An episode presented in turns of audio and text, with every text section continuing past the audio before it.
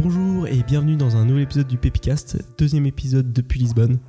Aujourd'hui avec Maxime Blondel, donc deuxième interview d'un membre de The Family, après Mathias Pastor sur la partie investisseur.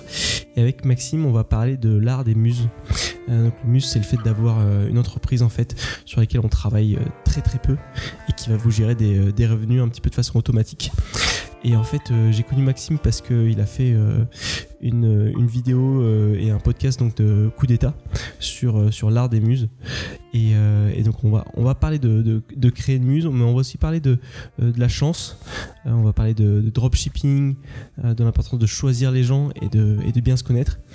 Et en fait, euh, avant de, avant de faire cette interview, je me demandais un petit peu euh, où allait mon podcast, si j'allais euh, continuer ou pas. Et en fait, c'était tellement cool. En sortant de cette interview, je me suis, je me suis vraiment dit, euh, c'est tellement, tellement agréable de, de pouvoir parler à des gens comme, euh, comme Maxime que, que ça m'a vraiment, euh, vraiment remotivé euh, à, continuer. Et, euh, et voilà, j'espère que, j'espère que ça vous plaira aussi.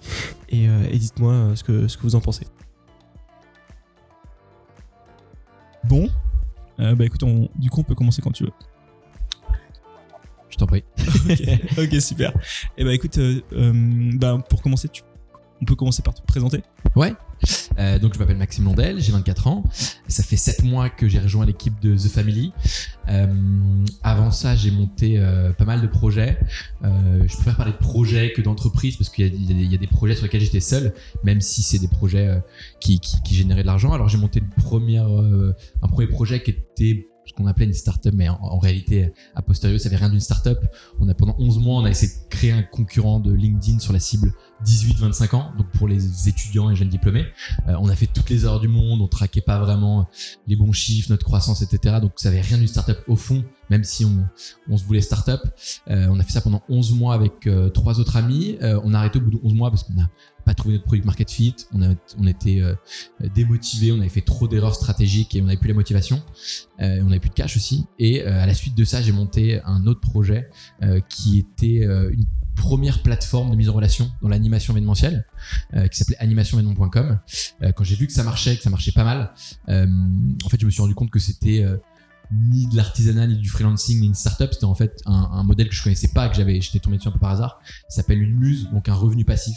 C'était un, un, truc qui tournait tout seul et qui me permettait de payer mon loyer et à manger. Et quand j'ai vu que ça marchait, je l'ai dupliqué en deux autres, deux autres projets qui sont une salle à paris.com et traiteurparisien.com.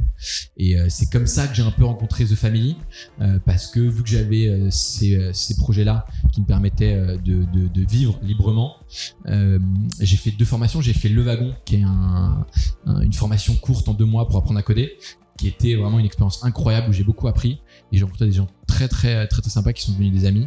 Et après, j'ai fait Reverse, qui pareil, une formation en trois mois par The Family, tous les samedis où ils ont réuni des jeunes de moins de 23 ans pour les former à l'entrepreneuriat en mode The Family. C'est comme ça que j'ai rencontré The Family. Euh, Reverse, l'objectif, c'était de créer des, des muses, des revenus passifs. Moi, j'avais déjà les miens. Je commençais un peu à m'ennuyer. Ça faisait un an et demi. Et en fait, naturellement, euh, euh, la connexion s'est avec The Family. euh, on a tous les deux eu envie de bosser ensemble et, et j'ai rejoint il y a 7 mois The Family. Voilà. Ok, magnifique. Alors j'ai j'ai plein de questions, mais je voudrais commencer par une question un peu philosophique, Ouais. qui est que quand on regarde le, le concept de muse, souvent on te dit euh, c'est trop cool parce que vu que tu génères des revenus à peu près de façon automatique, tu vas pouvoir faire ce que tu veux de ta vie. Ouais. Et en fait, quelque part, tu te retrouves dans la situation du mec, euh, pas forcément du mec qui est, qui est mi- qui a travaillé toute sa vie pour être millionnaire, mais mais mais euh, où tu as en fait, tu t'es libéré un peu des contraintes financières et du coup, Ouais. est-ce que tu te retrouves pas à un moment à dire bon maintenant je fais quoi? Complètement. Complètement. Euh, trouve que c'est euh, c'est assez marrant parce que c'est un, peu ce qu'on enseigne à The Family, c'est-à-dire élever le niveau d'ambition de nos entrepreneurs pour qu'ils aient toujours envie d'a- d'aller plus rapidement et de construire des, vraiment des géants européens ou mondiaux en 5, 10, 15 ans maximum, comme le font les startups. Et quand tu crées une muse, en fait, tu te rends compte que y y c'est un peu comme euh, une startup ou, être freelance. Euh, créer un revenu passif, c'est c'est pas donné à tout le monde. C'est, euh, on va pas se mentir sur les, sur tous ceux qui, qui, essayent de créer une muse. Euh, je pense qu'il n'y a peut-être que 10% qui réussissent. Euh, parce qu'il y a une part de hasard, il y a une part de, il y a un momentum, il y a plein de choses qui, rentrent en compte. Et en fait, tu te rends compte que quand tu y arrives, t'as passé un cap, t'as appris des choses et ça t'a, euh, ça t'a fait un petit, un, petit switch euh, dans le cerveau. Et en fait, tu recherches beaucoup moins. effectivement, tu, te rends compte que la liberté que tu cherchais en faisant ces projets-là, au final te convient plus et en fait tu as envie de faire d'autres choses d'aller plus loin tu as envie de monter d'autres boîtes plus ambitieuses avec des gens parce que faut le dire aussi les muses rapidement c'est un un travail solitaire et tu te sens vite seul même si tu gagnes de l'argent. En plus t'as tes succès t'as personne avec qui les partager et c'est pas hyper marrant pour être honnête. Moi j'ai fait ça pendant un an. Enfin ça a marché pour moi vraiment fort pendant un an et demi. Pendant un an et demi j'étais vraiment libre. Donc effectivement je vais pas me plaindre. J'ai beaucoup voyagé. Dès que des potes me proposaient des vacances je disais oui parce que j'avais l'argent et le temps. Donc ça a été un an et demi incroyable. Au bout d'un an j'ai commencé à me sentir euh, effectivement euh, que j'avais envie d'autre chose quoi. Et euh, et, et c'est assez marrant. C'est qu'en fait je pense que c'est un peu une leçon de vie mais euh, faut pas trop euh, essayer de Enfin, faut pas, faut, faut, faut pas trop viser des paliers, mais en fait, faut accepter, faut, faut apprécier l'aventure, le, voyage, et euh, et et en fait, tu te rends compte qu'à chaque fois que t'atteins un truc, t'as envie d'autre chose. Donc c'est un cycle infini, mais je pense que c'est une bonne chose. Et du coup, vu que tu as été dans le cadre de dire vas-y, je suis vraiment libre et maintenant cette liberté, euh, j'en fais quoi? Donc tu as, passé ce cap-là, tu Mhm. arrivé de donc tu vaincu le premier niveau, Ouais. tu es arrivé au deuxième niveau, du coup tu as eu le temps de te poser les bonnes questions et tu t'es dit euh, c'était quoi ta réponse de ce que tu voulais vraiment faire maintenant?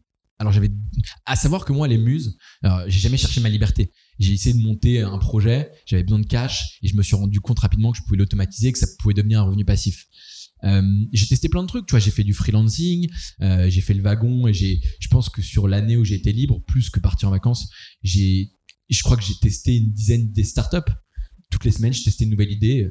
Euh, Il y en a qui ont commencé à prendre, mais je me voyais pas continuer. Il y en a d'autres qui étaient des, des mauvais business alors que ça comprenait. D'autres qui ont pas eu de produit market fit, où j'arrivais pas à trouver les clients, le produit était pas bon, j'avais une mauvaise idée en fait tout simplement. Donc je fais ça pendant un an sur à peu près une dizaine d'idées. Et en fait après, j'avais envie d'apprendre, j'avais envie de rencontrer euh, des gens, et c'est pour ça que tu vois, j'ai fait plein de trucs, le wagon, euh, reverse, euh, part the family. Et en fait, je me suis posé un été, je me suis dit ok, qu'est-ce que je fais à la rentrée? Euh, mes potes étaient pas dans l'optique, tous mes meilleurs potes avec qui je pourrais monter une boîte étaient pas dans l'optique de monter une boîte. Moi-même, je savais pas quel était le projet sur lequel je voulais vraiment me lancer. J'avais pas un projet qui me prenait au trip. Et je me dis que s'il y a pas un projet qui me prend au trip, ça servait à rien. Et en fait, ça s'est fait assez naturellement. J'avais hyper envie de rejoindre The Family. Euh, et au moment où j'allais leur euh, proposer de rejoindre Family, ils m'ont proposé de, de les rejoindre. Donc, gros hasard, j'ai toujours eu beaucoup de chance dans ma vie. Euh, on pourra en parler, mais pour le coup, c'était le projet qui me prenait le plus au trip. C'est que moi que je suis là, c'est toujours aussi passionnant. J'ai l'impression d'avoir gagné trois ans et d'avoir appris, en sept mois comme jamais j'ai appris de ma vie. Donc, ça se fait naturellement. Je suis bien là et on, on verra la suite.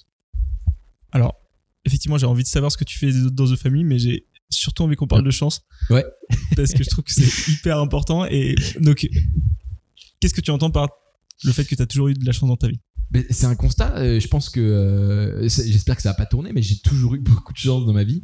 Euh, c'est un truc. Je me suis rendu compte récemment et j'ai repensé un peu au passé. et C'est un truc limite qui m'a donné des vertiges Euh, quand j'étais au lycée. donc tu, tu, tu prépares le bac, mais tu prépares surtout l'après-bac. Et euh, j'étais dans un lycée euh, en banlieue parisienne où on te pousse quand même pas mal vers la prépa. Les, euh, euh, et, euh, et moi, je savais que j'étais pas hyper bon en maths. Euh, L'école, ça me passionnait pas énorme. Enfin, l'école comme elle est designée aujourd'hui, euh, me passionnait pas vraiment. Et je savais que si j'y allais, j'allais me planter, j'allais arrêter au bout de six mois, au mieux un an. Que derrière, je serais perdu.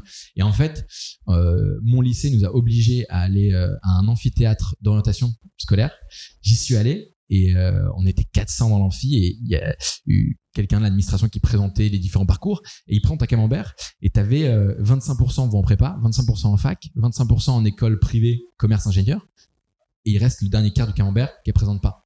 Et là, sur ce, quart, il y avait marqué UT BTS. BTS, je savais ce que c'était, tout le monde savait presque ce que c'est, mais UT, je savais pas ce que c'était à l'époque. Et en fait, je rentre chez moi sur un- ça m'a intrigué que la personne, elle, elle, elle, elle efface justement cette partie-là.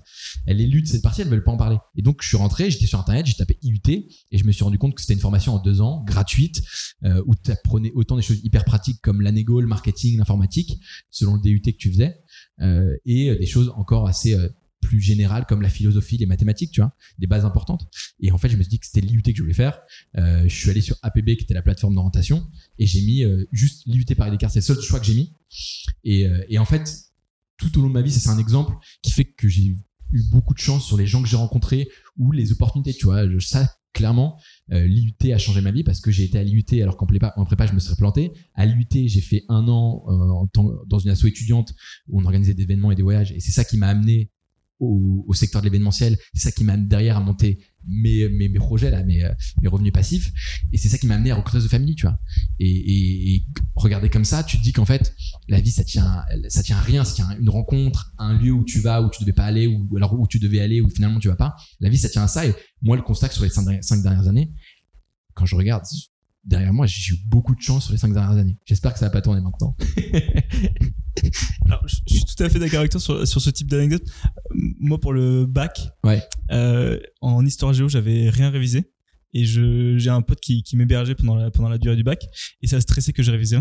Et du coup, lui, il avait acheté un bouquin de révision euh, d'histoire géo. Ouais. Et il m'a dit, s'il te plaît, euh, enfin, ça me stresse trop. Est-ce que tu peux, s'il te plaît, au moins lire une page? Et du coup, j'ai lu, une- j'ai lu une page, c'était euh, résumé sur les États-Unis. Ouais. Et le lendemain, c'était les États-Unis. Au, au bac? Ouais. Ah, t'es bon.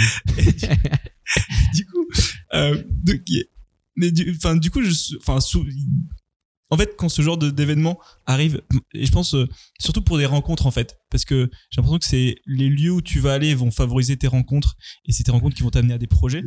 Euh, je sais pas si tu, toi, tu penses que la chance c'est un, c'est quelque chose de comment dire de, neutre, c'est la chance ou est-ce que c'est un peu une attitude, ouais ou? Moi, je pense que c'est un mix des deux. Euh, je pense qu'effectivement, je suis de ceux qui pensent que la chance se provoque et qu'il y a un moment, euh, faut prendre des, des, des initiatives, faut être courageux et faut travailler beaucoup pour provoquer la chance. Je l'ai souvent provoqué comme ça, on va pas se mentir. Mais j'aime aussi cette idée que le monde est un énorme chaos, que c'est le monde est imprévisible, que le cerveau humain ne peut pas calculer toutes les interactions qui se passent autour de nous et qu'on est effectivement hyper dépendant de, malheureusement, d'un bus qui passe et qui te fauche aussi, tu vois. Mais c'est ça qui fait la beauté du, du, de la vie, selon moi. Mais c'est un, un mix des deux, je dirais. Ok, donc quelque part le côté euh, euh, j'ai gagné au loto et juste après je me suis fait écraser par un bus. Ouais, mais c'est- une réalité. Il faut, faut en être conscient. C'est triste de se le rappeler. Il faut pas. Se le, je pense pas que tu vois qu'il faut se le rappeler tous les matins parce qu'en fait tu, tu déprimes complètement. Mais euh, l'avoir en, en tâche de fond euh, qui tourne un peu euh, tous les jours et y penser une fois par mois, je pense que c'est important pour euh, pour euh, arriver euh, à un certain âge, regarder derrière toi et te dire ok, euh, j'ai pris mon courage à deux mains et j'ai fait euh, des choix. En tout cas, je, suis- je suis assez content de ce que j'ai fait quoi. Ouais, donc euh, ok, part d'attitude, part euh, proactive, et puis part de fait de dire il y a un peu de chaos, et puis euh, à, à mon éche- à ton échelle aussi, de, de te rappeler de, de, ce genre de choses. Ouais, je dirais euh, beaucoup de travail et courage. Avoir du courage, c'est c'est c'est c'est un truc qu'il faut arriver à développer et, en fait tu te rends compte tu vois typiquement je donne un exemple mais un truc dont je me rends compte de plus en plus et que j'avais pas forcément conscience avant c'est que typiquement en fait on parle de Bill Gates ou de la boulangère du coin ça reste des humains comme nous euh, ils vont aux toilettes ils se douchent le matin et en fait faut faut euh, faut essayer un peu de de, st- de s'enlever ce voile qu'on a des de, de la célébrité ou de trucs comme ça et en fait c'est des gens qui sont accessibles donc ça vaut le coup de leur envoyer un mail parfois Euh, si t'as si t'as vraiment envie de leur envoyer un mail envoie le mail t'as rien à perdre Ok, d'accord, ça, ça, ça, ça me va tout à fait. Et du coup, qu'est-ce que tu fais chez The Family aujourd'hui? Alors, de family, euh, donc ça fait 7 mois. Euh, c'est marrant, j'y pensais hier, parce que mon taf change tous les deux mois de family. Et le, le constat que j'ai fait, que j'ai en fait, que je suis pompier. Je vais là où il y a des feux, où il faut les éteindre, ou alors euh, les, ranimer au contraire quand c'est des projets qu'il faut lancer. Euh, en fait, j'ai- rejoint The Family et j'avais une mission, on va dire les, cinq premiers mois, euh, qui était de, de, de faire une sorte de tour des écoles en France, donc université, école d'ingénieur, école de commerce, IUT, BTS, lycée, et d'aller faire des conférences avec Oussama et, d'autres, euh, Mathias, Mathias Pastor et d'autres dans les écoles, parce qu'on pense que toutes les écoles n'ont pas des bonnes formations entrepreneuriat, certaines oui, d'autres non, et que nous, ça valait le coup qu'on aille faire des conférences là-bas pour euh, donner notre vision de l'entrepreneuriat, et, euh, et pourquoi pas trouver des super entrepreneurs jeunes sur qui miser à l'avenir s'ils avaient envie de nous rejoindre, évidemment. Donc là, c'était ma mission pendant 5 cinq, euh, mois. Euh, et en fait, après, j'ai aussi pris une formation, euh, un truc qui s'appelle Les Crocos, lescrocos.co, qui est un bootcamp de trois mois euh, pour des jeunes euh, designers freelance euh, qu'on voulait former aux méthodes startup, donc les outils, les délais, les deadlines, euh, comment bosser avec des entrepreneurs qui, qui montent des startups. Euh, j'ai fait ça donc pendant deux trois mois. Et là, tu vois, genre euh, euh, ces dernières semaines, je devais, euh, j'ai pris la partie vente, donc euh, sales, bizdev de Constellation. C'est un programme qu'on euh, qu'on euh, qu'on propose pour connecter grands groupes startups, C'est des matinées networking et innovation où il y a des conférences et des moments networking. L'idée c'est de faire du business. J'ai fait ça là, Euh, et là je vais sûrement partir sur un autre projet. Donc ça change un peu tout, beaucoup. Je vais là en fait on a on a besoin de quelqu'un et où ils pensent que je peux apporter de la valeur, tout simplement. Et donc toi, en, en termes de profil, ce qui te va, c'est justement d'avoir euh, beaucoup de variables dans ce que tu fais et, et que ça change tout le temps, ou est-ce que c'est juste ça s'est fait comme ça, c'est pas forcément. Ouais, je pense que c'est un truc qui me va bien. Euh, et euh, parce que je m'ennuie assez rapidement, c'est vrai, mais comme tout le monde, je pense. Euh, après, tu vois aussi, euh, j'ai des trucs qui durent depuis 7 mois, qui sont organiser les dîners et les soirées pour notre communauté d'entrepreneurs en interne, les événements privés. Donc, j'organise ça avec Erika, qui est la directrice de Paris. Je l'aide en tout cas un petit peu. Je conseille aussi les entrepreneurs pour ceux qui montent des marketplaces ou qui ont des besoins, notamment en, en optimisation SEO, parce que c'est ce que je faisais avant que mes projets. Voilà. Mais effectivement, ouais, moi ça me va bien pour l'instant. D'accord. Alors, t'as- t'as mentionné le SEO. Ouais. Et j'ai l'impression que c'est quelque chose qui revient souvent justement dans les muses ou en fait dans n'importe quel euh, business digital aujourd'hui. Ouais. C'est la force de ton de ton SEO. Ouais. Euh, quelles sont pour toi un, un petit peu les bonnes pratiques ou? Euh, bah, tu vois, le SEO, je pense que c'est tendance. Euh, en ce moment, c'est un sujet de tendance comme le gros hacking. mais en fait, il y a plein de boîtes qui tournent uniquement avec l'acquisition payante, donc Google Ads, Facebook Ads, Instagram Ads. Tu as d'autres qui font du SEO, tu as d'autres qui font les deux. Tu en as qui, qui bourrinent par email en cold emailing. Euh, tu en as d'autres qui c'est juste du bouche à oreille. Il y en a qui créent de la marque, tout simplement. Euh, effectivement, le SEO, c'est important. Le SEO, en gros, c'est être bien référencé sur Google naturellement sans payer. Euh, euh, les, grandes guidelines, moi je dirais toujours, c'est l'erreur que font la majorité des entrepreneurs que je croise ici à The Family et ailleurs. Tout le monde le pense a posteriori d'avoir créé une première version du site. Or, il faut le penser euh, de façon antérieure à la création d'un site. Donc en fait, le SEO, c'est davantage de l'architecture de site euh, que une fois que tu as créé un site, que tu as cinq pages, dire je vais mettre les bons paramètres. Avoir cinq pages, ça suffit pas à être présent massivement sur Google. Le SEO, c'est du volume, faut avoir beaucoup de pages, beaucoup de catégories, beaucoup de sous-catégories. C'est une sorte d'arborescence euh, où tu as une home page avec des catégories, des sous-catégories, des articles, des pages, des blog posts. Et tout ça fait que ça crée un écosystème vertueux. Et, euh, ça prendrait des heures de, de, de raconter comment faire un bon site. Mais effectivement, euh, pour chaque page, paramétrez bien vos meta title Google, votre H1, vos H2 et vos URL. Pour moi, c'est les quatre grands critères principaux déjà de base que la majorité des entrepreneurs font pas. Et si déjà tu paramètres bien, euh, donc meta title Google H1, H2 et URL, déjà tu as fait, t'as fait 80% du job et tu as mis derrière toi 80% de la concurrence parce que 80% des gens ne le font, le pas ou le font mal. Et, euh, et si vous voulez les critères, donc j'ai créé un, article de blog Medium euh, qui s'appelle The Google SEO Bible et euh, il y a tout expliqué sur comment bien paramétrer ces critères. D'accord. Est-ce que tu trouves que parce que justement il y, a- beaucoup de contenu qui est créé autour de l'entrepreneuriat, etc. Et beaucoup d'événements, notamment dans The Family. Est-ce que tu penses que ça fait partie de des façons justement de quelque part de de rencontrer des gens, de s'exposer à la chance aussi, de fait de créer des contenus. euh, ça te permet de voilà de, re- de rencontrer des gens, des gens qui vont te re- recontacter pour d'autres projets ou pour euh, Euh, bah, il y a il y a deux côtés à ça. Il y a les, les boîtes ou les institutions qui créent ces événements, euh, start-up, euh, entrepreneuriat, innovation ou autre. Elles le font pas gratuitement. Euh, Il y a toujours un objectif derrière, donc que ce soit création de communauté ou génération de leads principalement. Après, euh, du côté des participants, je pense que chacun a, son objectif. T'en as qui viennent très très rarement que quand il y a vraiment un sujet qui les anime et c'est un peu leur sujet de qui les passionne. Euh, et après, tu as ceux effectivement qui viennent faire du networking, tu as ceux qui viennent chercher des, euh, euh, associés potentiels ou chercher un job parfois avec les, en allant à la fin demander au speaker, ça arrive. Tout le monde a, tout le monde a ses, raisons. Je trouve ça un peu awkward d'aller chercher un, un associé à un événement comme ça. Euh, je trouve pas ça hyper naturel. Je pense que tu le trouves davantage en allant en soirée avec tes potes.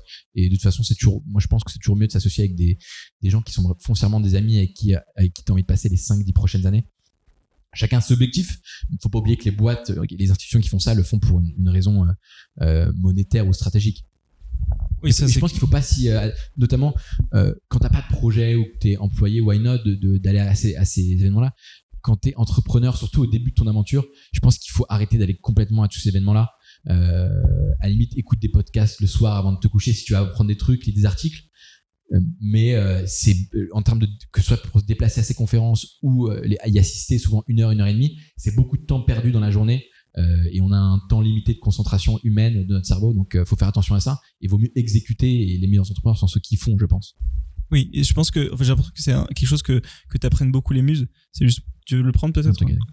J'ai l'impression que souvent l'avantage des muses c'est qu'on te fait penser tout le temps au temps au temps au temps Mhm. et je trouve qu'en fait que ce soit dans ta vie pro ou perso ou quelque chose ce que tu fais en fait souvent on réfléchit pas assez à se dire euh, quel est le meilleur usage de mon temps Ouais. et on l'utilise un peu passivement de dire ah bah tiens ça ça pourrait être sympa avec des trucs qui sont un peu des nice to have ou des nice to do mais qui sont pas le, le truc le plus important. Euh, est-ce que tu penses que toi justement, enfin ces dernières années, c'est un, un, un, peu une des choses que tu as appris et que tu fais. Est-ce que tu le fais instinctivement ou est-ce que toujours tu essaies de te dire, euh, par exemple, de te faire des feedbacks, de dire est-ce que j'ai vraiment bien utilisé mon temps, est-ce que ça c'était utile ou pas? Ouais, c'est des questions compliquées parce qu'en même temps, tu vois, genre euh, bien utiliser son temps, c'est-à-dire euh, penser productivité, oui, c'est la base, tu vois, faut faut être productif dans sa journée.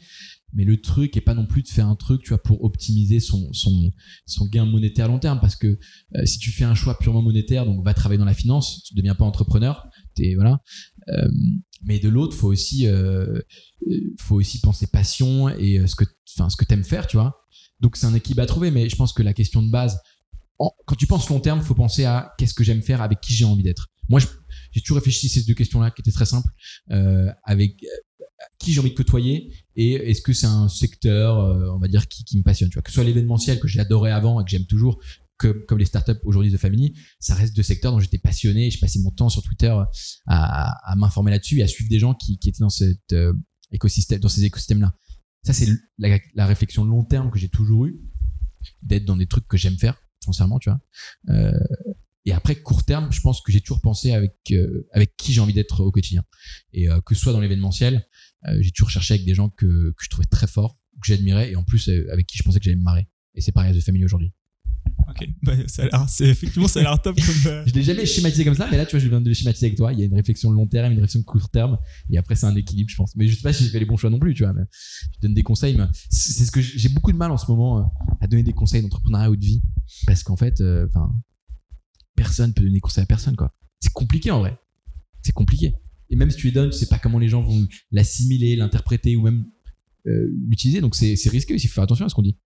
De toute façon, je pense qu'à partir du moment où tu dis ou écris quelque chose, t'es plus maître de l'interprétation. Ouais. Et je pense qu'il y a un milliard de gens euh, qui ont été cités ou parce que aujourd'hui avec euh, la sphère des influenceurs que ce soit business ou, ou, ou autre il y a plein de gens qui euh, justement se rendent compte que ce qu'ils disent et ce qu'ils font est souvent mal interprété mais je veux dire je, je pense que ça, ça, ça a toujours existé et que effectivement t'as enfin j'imagine que enfin sans revenir aux questions des religions et tout mais je pense que c'est clairement ça il y a un message à la base il y a des gens qui l'interprètent et après ça fait un téléphone arabe sur euh...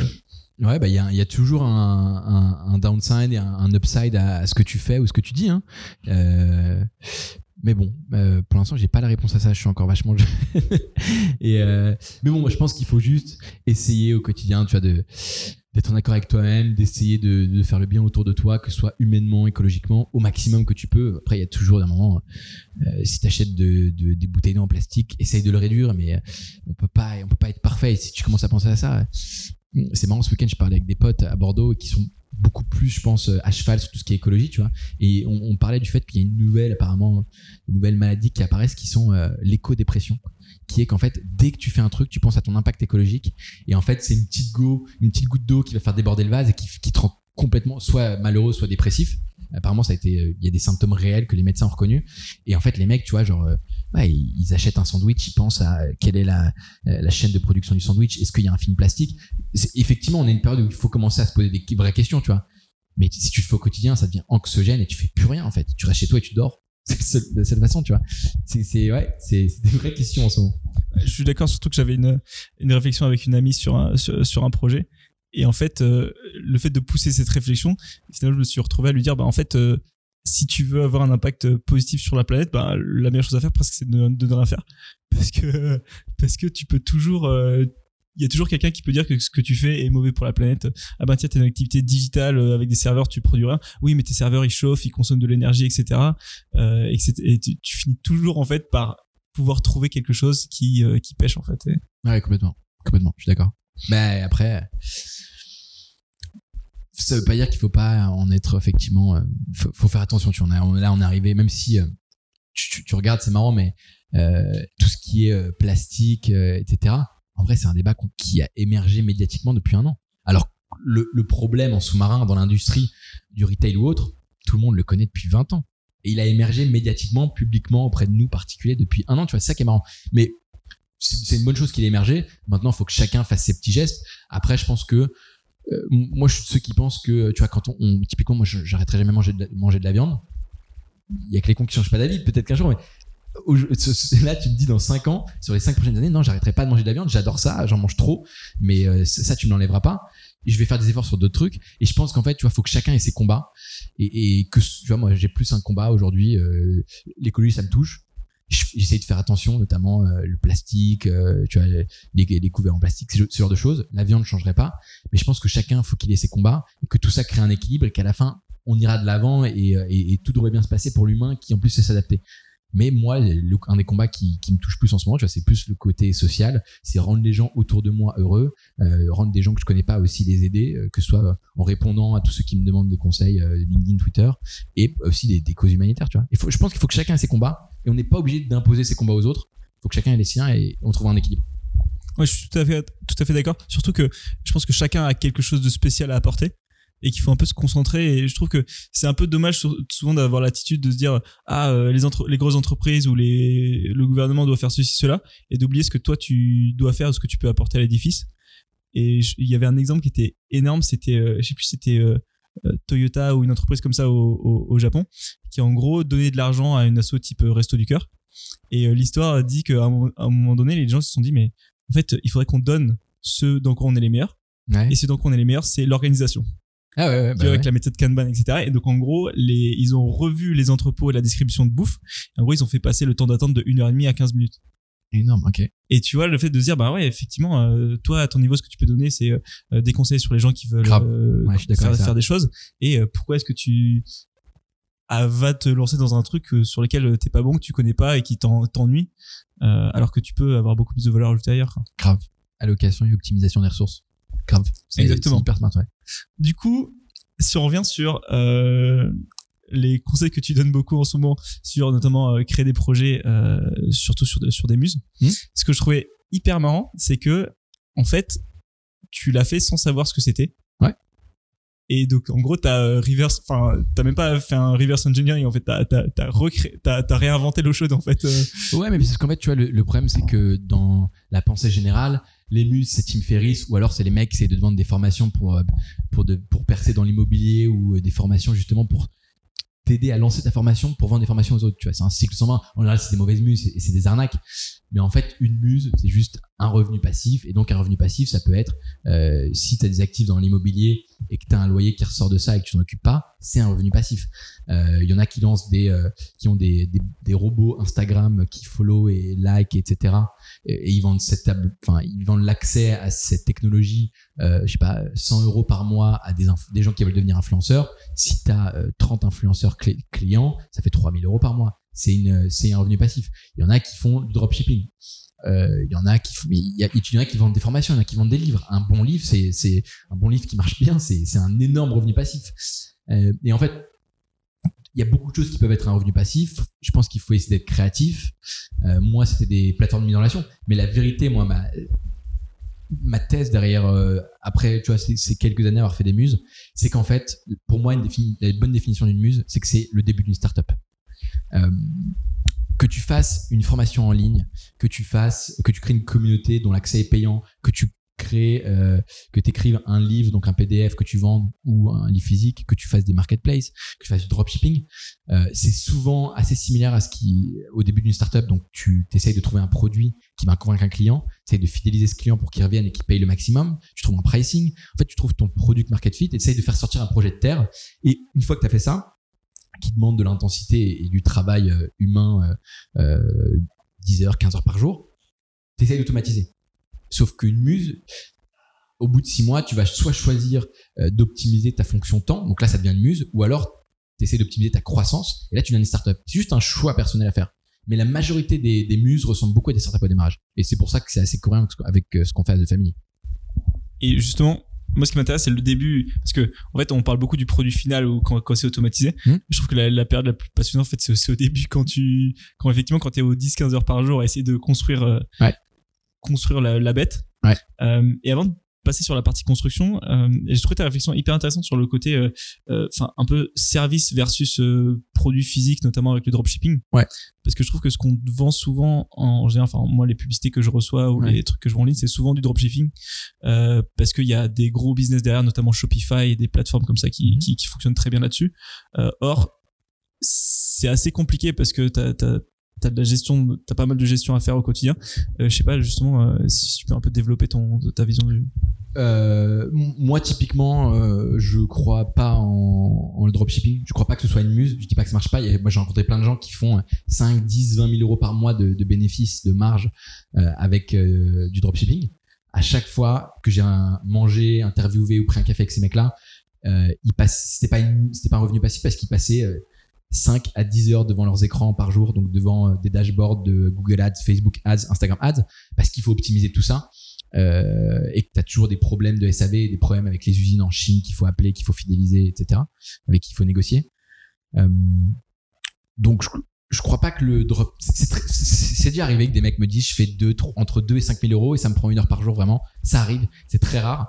Et, puis, je trouve que les, la muse dropshipping est assez éphémère parce que tu vends des produits qui ont euh, en général une saisonnalité ou qui ont un succès euh, vraiment éphémère, donc une lifetime value assez faible et qu'il faut trouver toujours le nouveau produit à la mode ou qui va marcher, tu vois. Euh, la seule, le seul qui ont réussi à en faire une startup du dropshipping, c'est c'est Wish. L'appli tu où t'achètes des t'achètes toujours des trucs tu vois la photo c'est incroyable c'est à 2 euros et quand tu le reçois chez toi c'est toujours une miniature du produit d'une moto bref mais c'est assez marrant mais en fait ils ont compris un truc c'est que ça satisfait les gens qui aiment faire des achats impulsifs et, qui en sont totalement conscients et il y a un marché pour ça et très bien et c'est une putain de boîte euh, Wish euh, et après, tu as effectivement la partie, euh, la partie service. Donc, soit tu développes un software, un SaaS, soit tu développes un robot que tu vends, ou soit tu fais des marketplaces, donc de la mise en relation. Moi, c'est ce que j'avais fait. Ça, je comprends beaucoup mieux la, le- je comprends beaucoup mieux le, process, par exemple, de comment tu crées ça et comment ça fonctionne et comment ça s'automatise. Euh, et, tu vois, typiquement, le, la muse, je pense, la plus incroyable à ce jour, c'est euh, NordVPN qui est une application mobile et, euh, et PC qui permet hyper facilement à n'importe qui qui s'y connaît pas techniquement et technologiquement d'avoir un VPN, donc de pouvoir avoir une IP qui change toutes les secondes aux quatre coins du monde et de pouvoir faire ce qu'il veut sur Internet euh, librement et anonymement. Et euh, c'est une muse où je crois que les mecs sont ils sont trois dessus euh, et ils font 25 millions de bénéfices par an en bossant effectivement très très peu. Je pense je pense pas que c'est une heure par jour. Je pense qu'ils sont à mi-temps. Je sais pas encore quel est leur secret. Là, je suis en train de d'enquêter, savoir si c'est le marketing, si c'est le produit qui est vraiment incroyable. Mais je pense que le produit, techniquement, il est facilement copiable. Je sais pas ce qui les a fait percer, ces mecs-là. Tout le monde connaît à peu près NordVPN. Enfin, beaucoup de gens, quand j'en parle autour de moi. Et, euh, et c'est des gens qui, tous les mois, reçoivent des, euh, des offres de, de rachat, mais qui, en fait, vendent pas parce que pour l'instant, en faisant, travaillant très peu, ils se partagent chacun euh, 7 millions euh, tous les ans de bénéfices, tu vois, de dividendes. Donc, pour l'instant, je pense qu'ils sont là encore sur les prochaines années à prendre leurs 7 millions par an. Et un jour, quand quelqu'un leur proposera 100 millions, peut-être qu'ils craqueront. Mais c'est la muse la plus incroyable, tu vois. C'est tu développes soit une techno, soit une plateforme de mise en relation, et euh, ça, demande beaucoup d'intensité, beaucoup d'énergie, beaucoup de travail au début pour la faire connaître. Il y a à chaque fois un secret toujours, euh, et, euh, et derrière, ça se comprend comment s'automatise un, un, SaaS, un software. Une fois que les gens longs sur leur, ordi, à part des maintenances de serveurs et etc le produit tourne quoi. Tu l'as développé. Donc les gens l'utilisent. C'est le principe des SaaS. Mais pour les marketplaces c'est un peu pareil. Une fois que tu as ta base de données de prestataires que tu as une plateforme que les gens connaissent ou qui est bien référencée euh, la mise en relation ça se fait automatiquement avec un peu de Zapier enfin c'est comme une comme une startup Alors, si tu cherches d'autres détectives pour NordVPN, je, je suis chaud qu'on regarde ça ensemble je rejoins l'équipe parce que effectivement, moi, enfin, parce que ce qui est, ce que ce que j'avais trouvé magnifique, c'est, euh, je sais plus, euh, si- euh, dans, dans, je sais plus dans quelle conférence, Mhm. il y avait un mec en fait qui faisait un graphe Mhm. euh, avec euh, donc un nuage de points et puis deux trois points autour.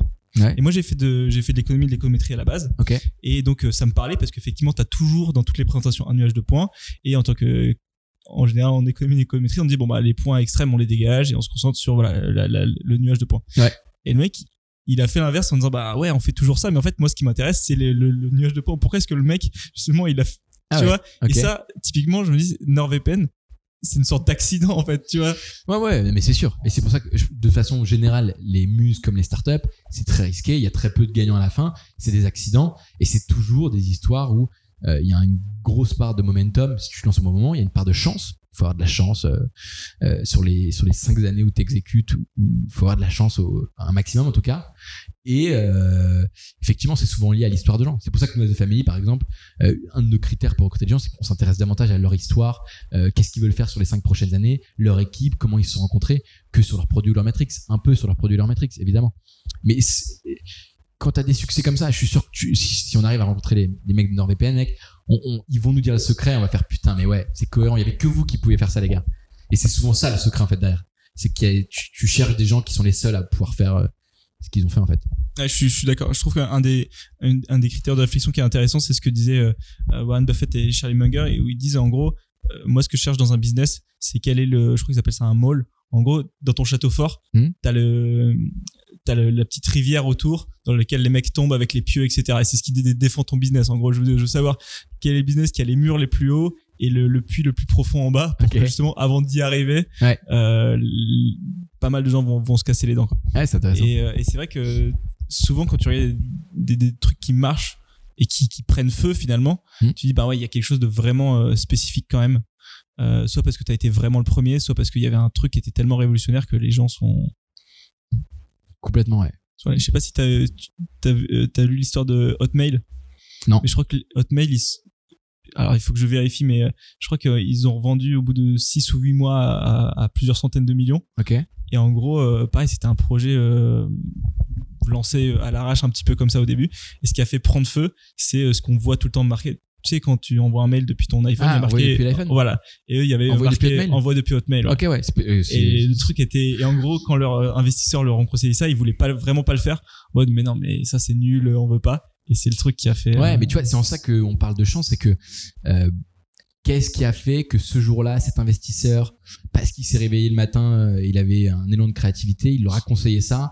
Qu'est-ce qui a fait que eux, au final, ils ont ils ont réfléchi, ils ont brainstormé, ils se sont dit vas-y on va le faire et qu'ils l'ont appliqué et que ça a marché, tu vois. Et au final, ça c'est une succession d'événements qui fait que euh, la probabilité qu'ils fassent ça était, je pense, super faible. Et c'est euh, un, un momentum, euh, un, un coup de chance, un hasard. Alors justement, sur les sur les coups de chance, c'est le hasard. Qu'est-ce qui fait que toi, au, au début de ton lancement de projet, Ouais. donc tu te mets à bosser 10-15 heures par jour pour construire ton site. Ouais. Qu'est-ce qui fait que tu arrives à te motiver tout seul euh, T'as vu quelque chose T'as senti quelque chose tu, pensais que à terme ça pourrait être automatisé Qu'est-ce que? Alors, euh, ce qui m'a motivé, c'est que j'avais plus de cash. Et c'est une très bonne motivation en général. Euh, ouais, j'avais plus de cash. Euh, j'avais dealé avec mes parents que j'avais deux ans pour entreprendre à la place d'un master. Euh, donc, qui m'hébergeait et me nourrissait euh, pendant deux ans. Euh, donc ça, j'ai eu beaucoup de chance qu'ils acceptent ça. Et en fait, Attends, ça c'est hyper intéressant. En gros, Ouais. t'as fait un deal avec tes parents de dire l'entrepreneuriat, je vais apprendre plein de trucs comme si je faisais un master. Ouais. Donc, c'est plus compliqué que ça en vrai. Euh, en vrai, c'est que je voulais faire une grande école de commerce et euh, j'étais beaucoup trop flemmard pour préparer les concours. Et en plus de ça, euh, mes parents, enfin, on n'avait pas l'argent pour me payer l'école et, en, et donc et je, je voulais surtout pas prendre de prêt parce que j'avais rencontré plein de gens qui m'avaient dit euh, le prêt c'est génial, tu vas t'amuser en école de commerce, mais derrière tu vas devoir le rembourser 2-3 ans, tu vois. Et j'avais senti un, feedback très honnête de ces gens-là et j'avais cru en ce qu'ils me disaient et je voulais surtout pas prendre de prêt. Et, euh, du coup, euh, je me suis, posé, je me suis dit vas-y, bon bah je suis trop flemmard pour passer les concours. Au final, quand je suis en amphi, je me mets au fond et je fais un autre truc sur mon ordi. C'est pas très honnête. Je vais essayer de dealer avec mes parents d'avoir deux ans libres. Je n'avais pas forcément besoin de voyage à ce moment-là et je leur ai dit euh, j'ai envie de, tester plein de projets pendant deux ans. Est-ce que vous m'hébergez? Et, euh, et je crois que je, payais, euh, je participais à remplir le frigo, tu vois, en faisant des petits jobs et en fait en bossant dans un en tant que barman en, boîte de nuit pendant deux ans tous les samedis. Et c'est comme ça que j'en suis arrivé en fait à, monter cette première plateforme euh. Et donc qu'est- qu'est-ce qui m'a donné l'énergie? Bah, c'est que j'avais pas de cash, il me restait un an, j'avais une vraie, enfin ça peut paraître une deadline longue, mais je savais qu'au bout d'un an euh, il fallait que euh, j'ai trouvé un moyen de d'avoir un revenu ou alors que j'ai trouvé un job, tu vois. Euh, et, je, et en fait, assez simplement, j'avais essayé de lancer animationvénement.com en tant que side project pendant mes études à la sortie du BDE. Ça n'avait pas marché parce que j'avais voulu en faire une agence spécialisée dans les animations événementielles pour les assos étudiantes. Donc les assos étudiantes étaient une mauvaise cible. L'animation événementielle, euh, c'était pas une mauvaise idée, mais le fait de monter une agence, moi, c'est une mauvaise idée parce que j'étais un très mauvais commercial à l'époque. Je bégayais au téléphone, j'avais jamais rien réussi à vendre. Et en fait, j'avais laissé ce projet à l'abandon. Et c'est le hasard d'une rencontre avec un, ami qui bosse dans l'événementiel qui m'a dit mais Max, euh, tu, tu, tu nous saoules H24 avec Airbnb, Twitter et toutes les startups.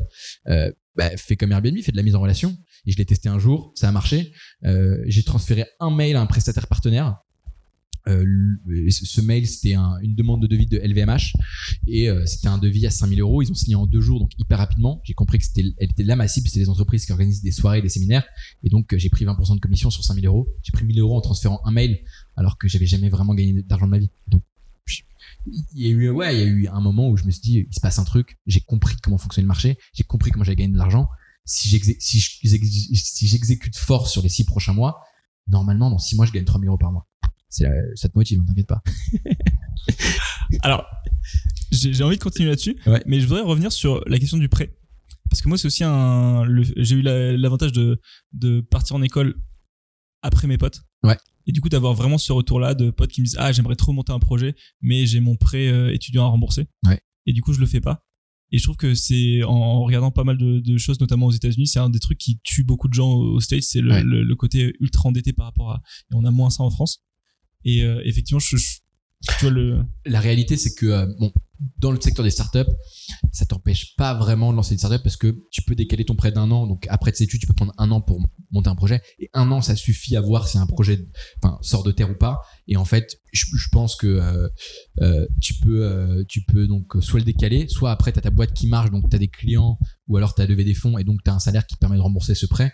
Ou alors, je suis sûr que tu peux te dealer, si t'es vraiment, si t'as vraiment des chiffres incroyables et un projet qui excite vraiment les investisseurs, je suis sûr que tu peux dealer pour éponger ce prêt dans l'investissement. Je pense, je sais pas, il y a de grandes chances, tu vois.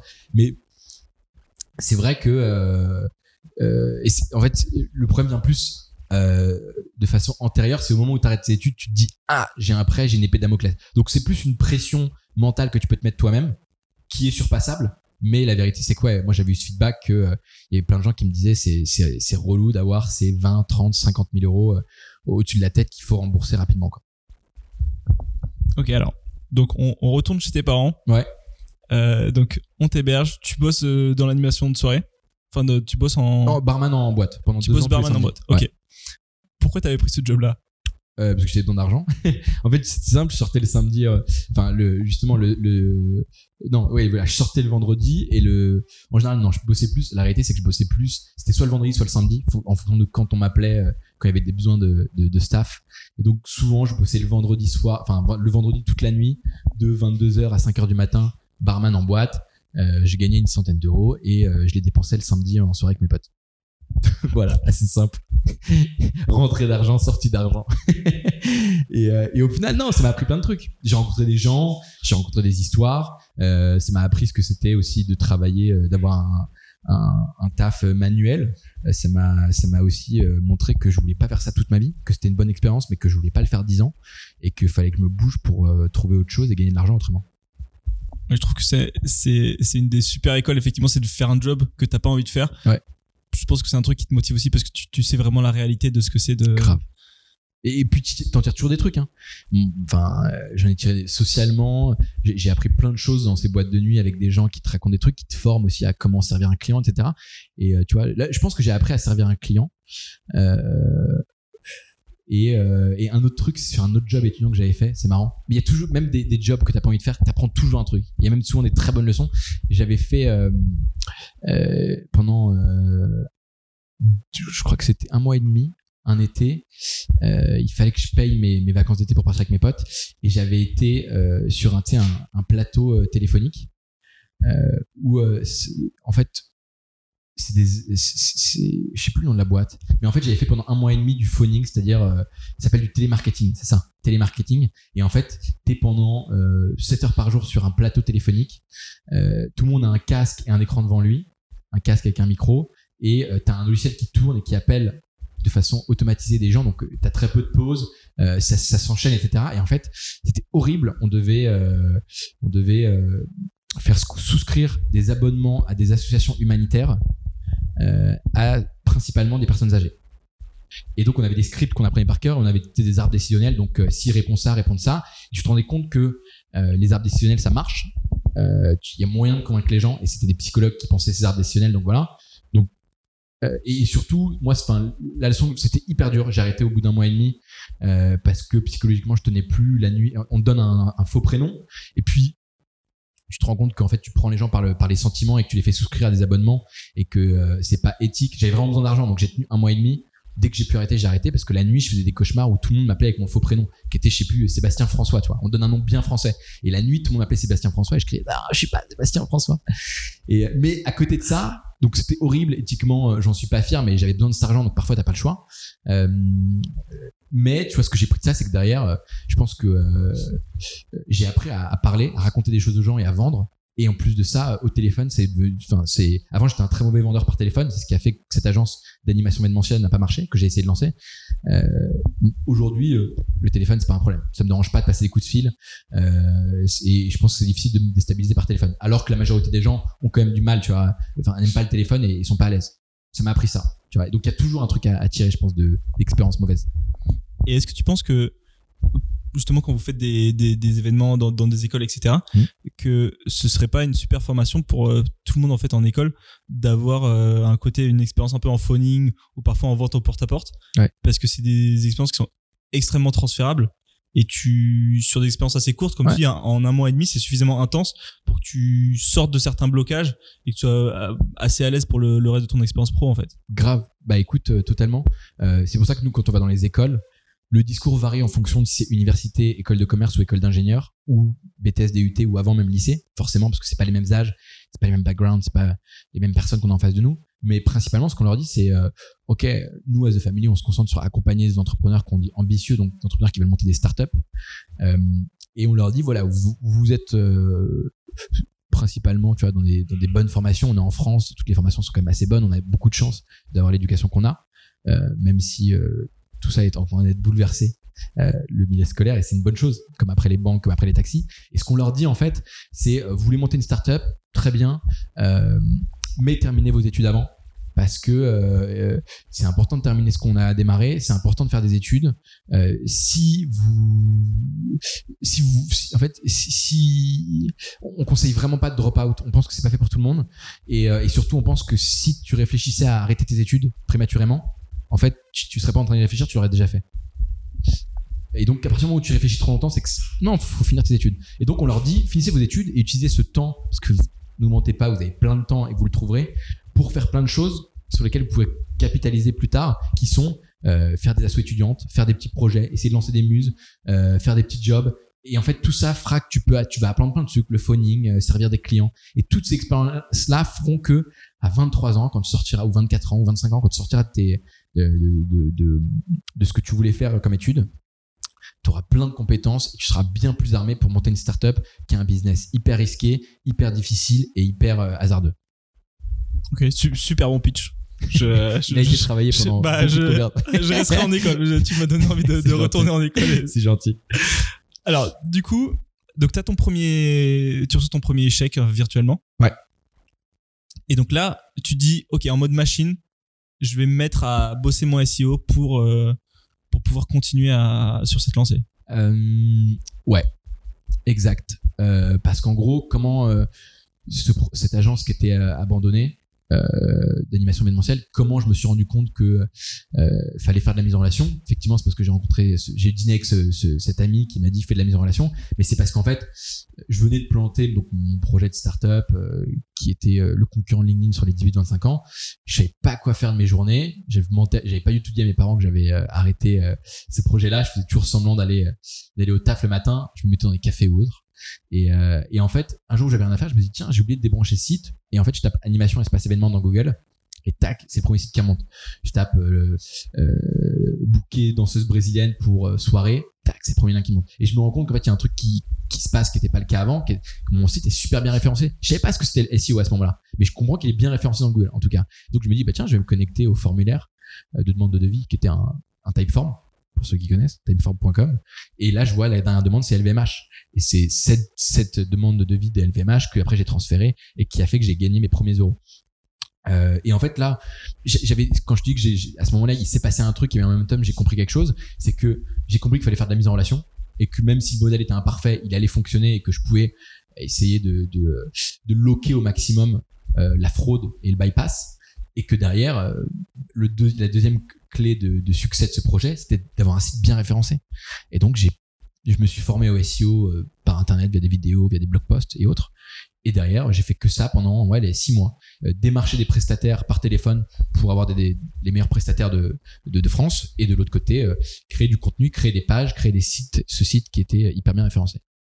Alors c'est marrant parce que l'histoire du site que tu as oublié, Ouais. C'est la même histoire que Barthélemy Fent que j'ai interviewé, qui a aussi un, qui, qui est aussi une muse euh, là actuellement. Ah, trop drôle. Il fait quoi? Et euh, lui, c'est, euh, il fait de- des, un contenu sur les, euh, pour les sportifs, tout ce qui est compléments alimentaires, Ah, etc. Et en gros, un jour, un mec l'appelle en lui disant ouais votre site il est super bien fait, il sort vachement bien sur sur, sur des mots clés qui m'intéressent. Est-ce que je peux faire de la publicité dessus? Ok. et, ils ont dit ok. Et en fait, en regardant le truc, euh, le truc effectivement tournait bien, ils se sont dit bon bah vas-y on on cravache dessus. Et, euh, et maintenant ils arrivent à ils arrivent à deux à vivre dessus euh, Ouais. tranquillement quoi. Putain, belle histoire aussi. Ok. Ouais. Faut que Et- je rencontre, Barthélémy. Bah écoute, grave, je te, je te mettrai en, je te mettrai en contact. C'est un mec hyper intéressant Avec plaisir. et je pense que vous entendrez bien. Cool. Du coup, tu te dis ok, le le tu sais ce que tu veux faire, t'as ton plan, donc euh, il te reste plus qu'à exécuter. Ouais. Et vu que t'as eu ton premier chèque, ça t'a- ça t'a motivé. Ouais. Le, le deuxième chèque, il est arrivé combien de temps après après, après le premier? Euh, je sais pas, je dirais peut-être. euh, Bah, il est pas arrivé si longtemps que ça après, parce que j'avais là j'avais compris le modèle, j'avais compris quel était mon produit, qui étaient mes clients, quels étaient les process un peu euh, et les interactions entre les différents acteurs d'une marketplace, donc offre, demande, moi au milieu qui fait la mise en relation. Je pense qu'il est, il est peut-être arrivé euh, un mois après, tu vois, le temps que je fasse le switch du modèle d'agence au modèle de plateforme de mise en relation marketplace. Il est arrivé un mois après, parce que je continue de recevoir plein de demandes de devis tous les jours. J'ai essayé de prévenir le plus rapidement possible tous mes prestataires partenaires historiques. Euh, et en fait, je leur envoyais des leads, tu vois. Après, il y a eu le temps qu'ils assimilent que c'était un nouveau modèle. Le fonctionnement était pas pareil. Mais je pense que le premier chèque arrivé au bout d'un mois et c'était un flux continu, en fait. J'en signais toutes les semaines, je pense. Ok. Et du coup, en fait, voilà, donc finalement, entre ce qui marchait pas et ce qui a marché, c'est le fait que tu eu ton référencement et que tu compris, ok, il faut que je bascule de modèle, en fait, Ouais. de business model. Ouais. Mais finalement, même si tu étais basé sur ce modèle-là dès le départ, Mhm. il aurait quand même fallu un peu de temps pour que ton SEO euh, Complètement, ouais. fasse. Ouais, Ouais. c'est pour ça que ça a été, euh, ça a été un effet boule de neige, euh, parce qu'en fait, j'avais un site qui, euh, par son ancienneté, par le fait qu'il était bien référencé, il me suffisait de créer du nouveau contenu, de nouvelles pages pour qu'elles soient très rapidement bien référencées. Alors qu'un site, quand tu le lances, ça prend du temps, c'est horizon six mois, un an, deux ans avant qu'il soit vraiment bien, bien, bien référencé. Et là, c'est parce que le site avait deux ans d'ancienneté euh, que ça a bien marché pour moi et que c'était beaucoup plus facile de, au bout de six mois, effectivement, arriver à générer 3000 euros par mois. Effectivement, t'as totalement raison. Parce que, en fait, je te dis ça parce que c'est quelque chose que j'ai remarqué aussi. euh, j'ai un ami qui crée du contenu sur YouTube Ouais. et qui me disait aussi que, en fait, au bout de un an, Ouais. ou je sais plus si c'était un an ou deux ans, mais en tout cas, il y a, eu une date Ouais. où il s'est dit ah bah tiens, mes anciennes vidéos elles sont remontées Ouais. et j'ai eu du trafic énorme parce qu'en gros, euh, voilà, les réseaux ou les machines entre guillemets te récompensent de ton ancienneté. Complètement. Bah, il y a un, il y a un- c'est un tout. Hein. C'est, t'as créé plein de contenus qui créent un effet de réseau qui fait que les contenus sont liés entre eux. Et après, t'as un effet boule de neige d'ancienneté qui font que, je pense, je connais pas bien le SEO YouTube, mais je pense que c'est comme le SEO Google ou le SEO App Store. L'ancienneté est valorisée parce que euh, tout le monde valorise l'ancienneté, que ce soit les humains comme le, et la technologie est souvent basée sur le comportement humain. Donc ouais. Et est-ce que du coup, enfin effectivement c'est ce que tu disais, y, il y a un effet de réseau entre les contenus que tu crées. Hmm. Du coup, quelque part, c'est presque en fait dangereux de d'avoir du succès trop vite parce que les gens qui vont arriver sur une page euh, vont pas avoir le reste et du coup vont repartir. Tu vas pas pouvoir capturer, alors que finalement, si ça arrive euh, au bout, Je te donnerai pas ce conseil. ouais, Si tu peux avoir du succès le plus rapidement possible, c'est cool. Ouais.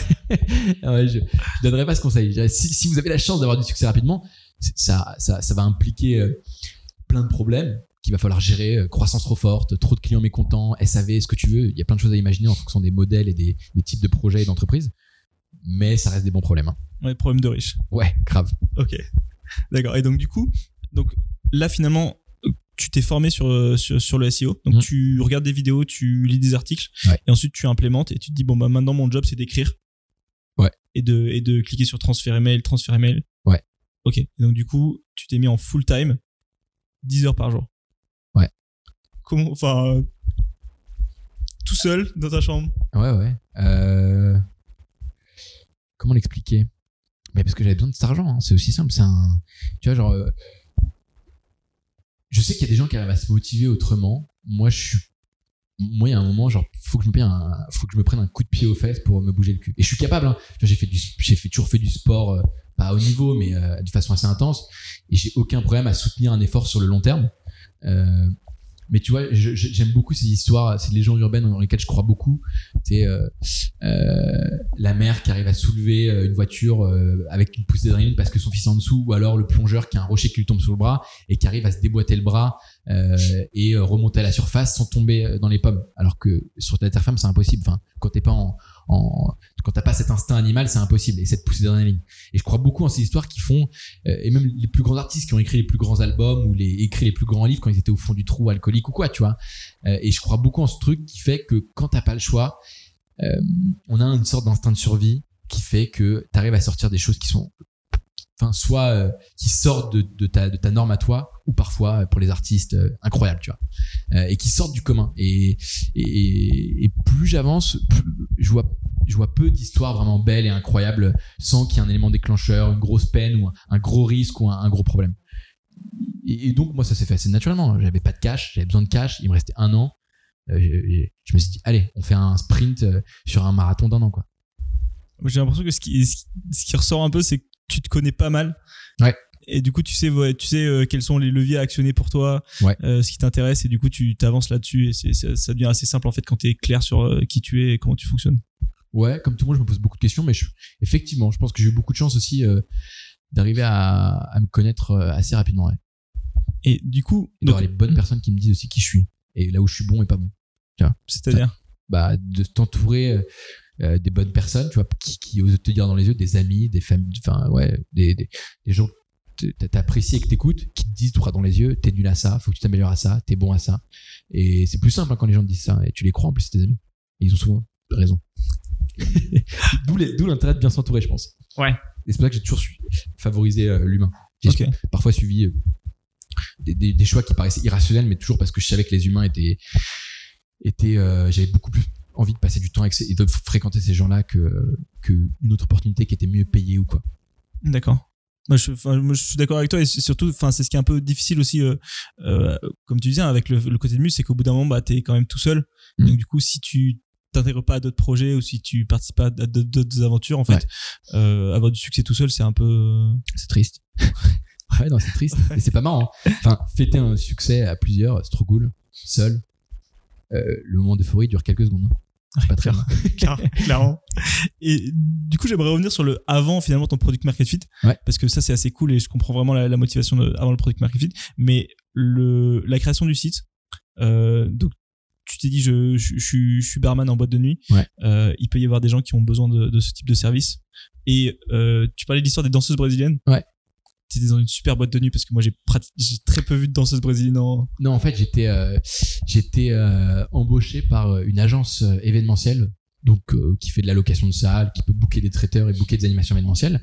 Et en fait, cette agence événementielle faisait à la fois des soirées étudiantes, donc tu des soirées étudiantes, donc dedans tu peux croiser ouais des performeurs, des artistes comme des danseuses brésiliennes, comme on faisait des soirées de gala ou des soirées entreprises un peu plus guindées avec des animations un peu plus haut de gamme. Et tout ça a fait que souvent les animations c'était marrant.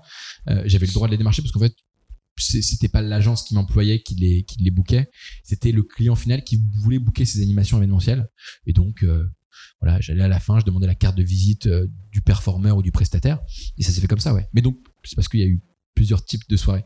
Étudiantes euh, gala étudiant et soirées d'entreprise et anniversaire des particuliers.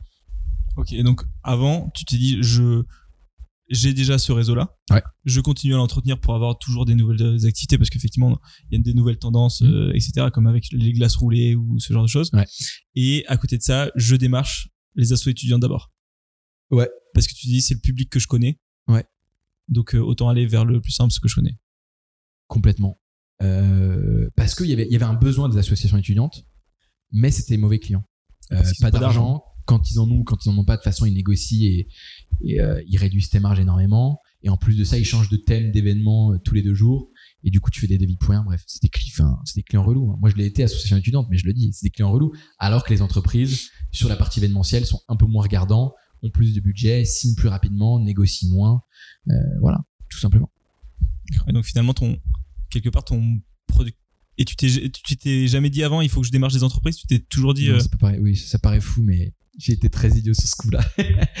mais parce que quand tu fais des trucs euh, dans l'entrepreneuriat, ce qui est compliqué aussi, c'est que parfois tu fais, il y a des choix en fait quand les projets tiennent vraiment, tiennent vraiment à cœur. Il y a des trucs que tu fais, c'est irrationnel quoi.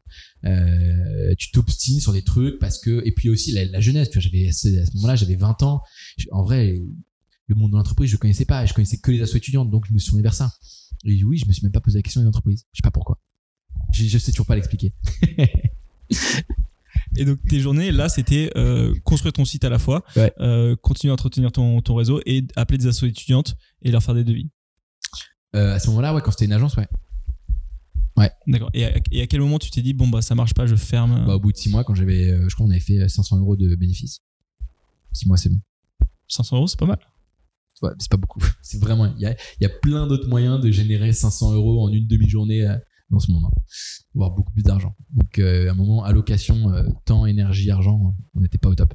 ok donc finalement en gros t'as eu en, en quelque sorte t'as été donc le, le projet ferme le concurrent de LinkedIn ferme Ouais. tu te dis quoi faire et t'as été en quelque sorte repêché par le public euh, sur, le- Ouais, c'est une belle métaphore. Ouais, c'est ça, exactement. sur un coup de chance d'un moment d'une activité où tu te dis bah tiens je vais regarder par curiosité Ouais, complètement. ouais. Donc un, des conseils quelque part, c'est ne fermer jamais un site, euh, garder. euh, Non, je sais pas, tu vois. Franchement, je sais pas, parce qu'au contraire, parfois, tu vois, genre, euh, il faut arriver quand un projet marche pas, à le mettre derrière soi et à puis y penser, tu vois, et passer vite à autre chose. Donc, je sais pas si je conseillerais ça. Euh, c'est peut-être, je le vois plus comme un acte manqué. Peut-être que en tâche de fond, mon cerveau savait que ce truc avait du potentiel, qu'il avait déjà pensé à la cible entreprise, en tout cas mon inconscient. Et euh, je sais pas pour quelle raison, ce jour-là, j'ai décidé, j'ai oublié de, de, de, de, clore la, enfin de, de, clore l'abonnement euh, au serveur. Et du coup, le site est resté tourné, tu vois. Et donc oui, c'est un acte manqué, enfin plutôt un acte gagné pour le coup, parce qu'un an après, ça m'a servi, tu vois. Mais euh, je sais pas si je le conseillerais aux gens de dès qu'ils font un projet, le laisser vivre. euh, c'est à réfléchir, D'accord. au cas par cas. Ça marche. Je, je, je poserai la question aux gens de NordVPN, voir ce qu'ils qu'ils pensent, ce Ah de ça. Et du coup, ce que tu disais, c'est que à partir du moment où toi, tu avais réussi à, à, à avoir cette muse qui tournait, en fait, en en parlant autour de toi, tu te rends compte qu'il y avait d'autres personnes que tu connaissais ou que tu rencontrais qui avaient euh, ça aussi, que ce soit en dropshipping euh, plus ou moins. Et. Non, pas tant que ça. Non, pas tant que ça. Pas tant que ça. C'est parce que j'ai, euh, oui, avec Rivers, la formation de The Family où on devait monter des revenus passifs, on nous a fait euh, rencontrer des, gens qui ont fait ça. Nous aussi, on s'est bougé pour en, en rencontrer. On a compris où étaient les communautés et on a démarché aussi des gens pour en rencontrer, tu vois. Euh, on nous a aussi raconté des histoires de gens qui l'ont fait. Euh, mais c'est comme un exit d'une startup à plusieurs millions ou milliards de de-. C'est des, enfin, je pense que c'est des exceptions. C'est pas si commun que ça. Après, j'en rencontre, ouais. Mais des vraies muses où ça prend une heure par jour et où, où tu, tu gagnes minimum 2-3 000 euros par mois, il y en a très peu. Et depuis ton, ton talk et- qui est passé en podcast euh, sur, et en vidéo sur Coup d'État, Ouais. euh, donc il y a, y a des gens qui t'ont contacté. euh, Ouais, c'est- on en parlait un peu avant le, le podcast. C'est effectivement, je trouve ça trop marrant et trop sympa, trop cool. Donc je suis content d'avoir fait ce podcast. Il y a plein de gens effectivement qui remercient euh, euh, d'avoir fait euh, ce talk. Tu vois, donc euh, je, je suis trop content de ça. Fait vraiment plaisir, ça fait chaud au cœur. Et après, t'as des gens, c'est trop marrant, qui te disent, euh, bah du coup, euh, j'ai fait un copycat, euh, j'ai lancé euh, une salle à Lyon.com, tu vois. Et c'est trop, c'est, je, je- ça trop sympa, tu vois. J'ai pas énormément de temps pour les conseiller et parfois je leur réponds succinctement, je leur dis merci et je donne un petit conseil parce que je peux pas faire ça toute la journée, mais dans tous les cas, je trouve ça hyper sympa et si ça permet à des, à des gens de devenir libres et de pouvoir réfléchir à quelles sont leurs passions et qu'est-ce qu'ils ont faire de leur vie, euh, même une personne, objectif rempli, j'ai bien fait de faire ce talk à coup d'état. Clairement. Et qu'est-ce que ça te fait euh, personnellement de dire euh, d'être une sorte de mentor euh, à, à ton âge parfois? C'est marrant. Je suis pas, je dirais pas mentor, mais parfois il y a des gens qui me demandent des conseils, je leur dis, moi je préfère dire quand je sais pas, je préfère le dire, tu vois. Donc je leur dis, j'ai aucune idée de comment t'aider, comment te conseiller, donc je répondrai pas à ta question, je suis désolé. C'est dur, mais non. Mais après je comprends que sur ce sujet-là, effectivement, tu vois, genre même les startups de famille sur la partie SEO, marketplace, bah, j'ai aucun problème à les conseiller parce que je pense qu'effectivement, je peux leur apporter des choses et ça va leur être utile. Sur les sujets que je connais pas ou que je pense que je dis des conneries, je me tais. C'est beau parce que effectivement non mais c'est parfois tu vois l'ego peut prendre euh, peut prendre et on peut se dire bon je pense que ce, ce serait ça et tout mais Ouais, mais ça, ça a dû m'arriver aussi, t'inquiète pas. ok super bah écoute euh, j'ai déjà pris euh, pas mal de ton temps et en plus euh, il est il est l'heure du repas donc je vais pas C'était un plaisir. je vais pas abuser plus est-ce que tu as des choses à demander des façons de te contacter tes projets actuels? Mes projets actuels, The Family, toujours à fond. C'est passionnant, j'apprends beaucoup. Et me contacter, euh, je pense que le plus intéressant à suivre, c'est euh, mon blog sur medium.com, Maxime Blandel, vous trouverez assez facilement sur Google. Euh, J'écris pas assez, je vais essayer d'écrire plus, mais j'ai pas mal d'ar- d'articles dans le pipe que j'aimerais poster là qui sont en brouillon et qui j'espère vont, aider des gens et intéresser. C'est le meilleur moyen pour me suivre. Et après mon mail c'est maxime@thefamily.co et que vous montiez des revenus passifs, des muses ou des startups ou quelques projets que ce soit, n'hésitez pas à m'envoyer un, un mail. Je réponds à tout le monde, j'essaie de répondre rapidement et, euh, et ce sera un plaisir d'échanger avec vous. Voilà. d'accord et donc si des gens ont des contacts chez NordVPN Surtout, ouais. Si, si vous connaissez de façon sûre, exacte l'histoire de NordVPN, partagez-la moi. Je vous paye un café s'il faut. Faut qu'on en parle, ça m'intrigue trop. J'ai appris ça trop récemment, ça m'intrigue trop. super bah c'est le mot de la fin merci beaucoup Merci à toi, salut. C'est la fin de l'épisode. Merci de l'avoir écouté. Si tu as des remarques ou des suggestions, j'ai mis mon contact en commentaire. Et je te souhaite une, une excellente journée.